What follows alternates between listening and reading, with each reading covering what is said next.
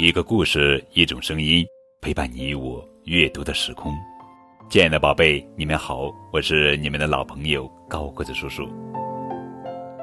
今天要讲的绘本故事的名字叫做《要是你给小猪开派对》，作者是美国劳拉·努梅罗夫著，费利西亚·邦德绘，杨玲玲、彭毅翻译。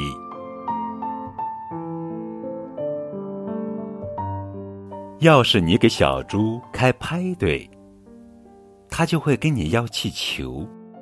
等你给了他气球，他就要装扮房间。等他装扮好房间，他就会穿上最喜爱的裙子，然后打电话邀请他所有的朋友来参加派对。他的朋友们都不在家，于是他就要你带他去找大家。在路上。他会看到一个街边游乐场，他就要你带他去坐碰碰车。他所有的朋友都在那里，坐完碰碰车，他要你带他去坐所有的车，他还要玩所有的项目。等他把所有的项目都玩遍了，他就会跟你要冰激凌。等他吃完了冰激凌，他就需要换件衣服，你只好带他回家去。他会邀请他的朋友们一起来，在路上，他会玩一会儿捉迷藏。等到终于回到家，你就只好去做晚餐。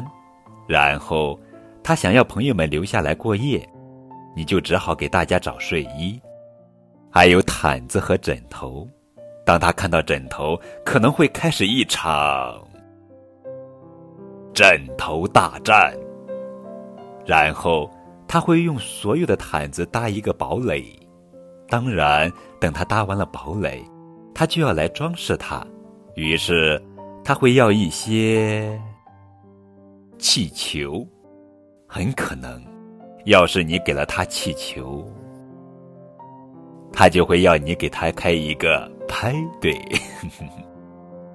非常好玩的一个故事，要是你给小猪开派对。